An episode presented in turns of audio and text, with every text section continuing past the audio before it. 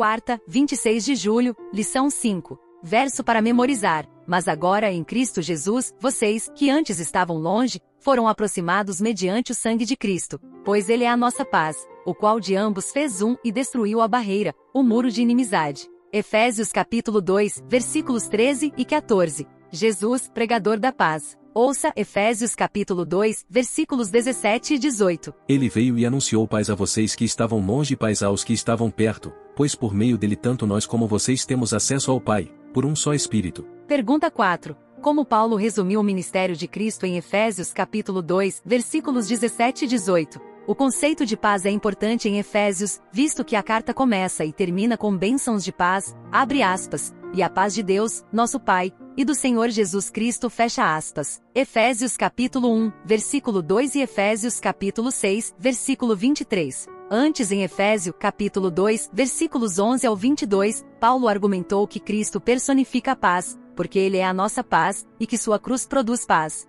Cristo não só destrói algo, a hostilidade entre judeu e gentil, mas cria uma nova humanidade, marcada por relacionamentos de reconciliação e paz. Tal paz não é apenas ausência de conflito, mas ecoa o conceito hebraico de shalom, a experiência de totalidade e bem-estar, no relacionamento com Deus e com o próximo. Ouça Efésios capítulo 4, versículo 3. Façam todo o esforço para conservar a unidade do Espírito pelo vínculo da paz. Efésios capítulo 6, versículos 14 e 15. Assim, mantenham-se firmes, cingindo-se com o cinto da verdade, vestindo a couraça da justiça, e tendo os pés calçados com a prontidão do evangelho da paz. Vamos comparar com os versículos de Romanos capítulo 10, versículos 14 e 15. Como, pois, invocarão aquele em quem não creram? E como crerão naquele de quem não ouviram falar? E como ouvirão, se não houver quem pregue? E como pregarão, se não forem enviados. Como está escrito, como são belos os pés dos que anunciam boas novas. Efésios capítulo 2, versículos 17 ao 19. Ele veio e anunciou paz a vocês que estavam longe e paz aos que estavam perto,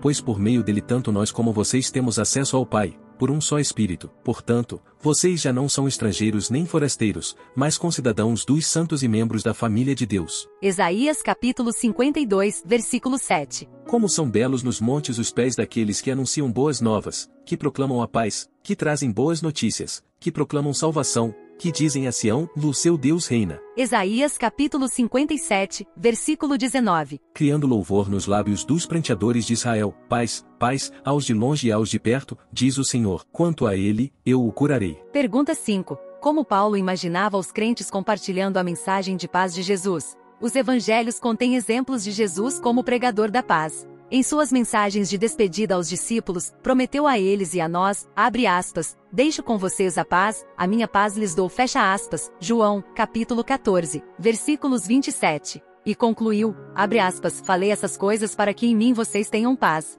No mundo, vocês passam por aflições, mas tenham coragem, eu venci o mundo, fecha aspas, João, capítulo 16, versículo 33. Após sua ressurreição, quando apareceu aos discípulos, repetidamente dizia, abre aspas, que a paz esteja com vocês, fecha aspas, João, capítulo 20, versículos 19, 21 e 26. Em Efésios capítulo 2, versículos 17 e 18, Paulo ressaltou que a pregação da paz de Cristo se estendia além do período de seu ministério terrestre. Ele anunciou paz, tanto aos que estavam longe gentios antes de serem convertidos, como aos que estavam perto. Vamos ouvir Efésios capítulo 2, versículos 11 ao 13. Portanto, lembrem-se de que anteriormente vocês eram gentios por nascimento e chamados incircuncisão pelos que se chamam circuncisão, feita no corpo por mãos humanas, e que naquela época vocês estavam sem Cristo, separados da comunidade de Israel, sendo estrangeiros quanto às alianças da promessa, sem esperança e sem Deus no mundo. Mas agora, em Cristo Jesus, vocês, que antes estavam longe, foram aproximados mediante o sangue de Cristo. Ao aceitar essa proclamação,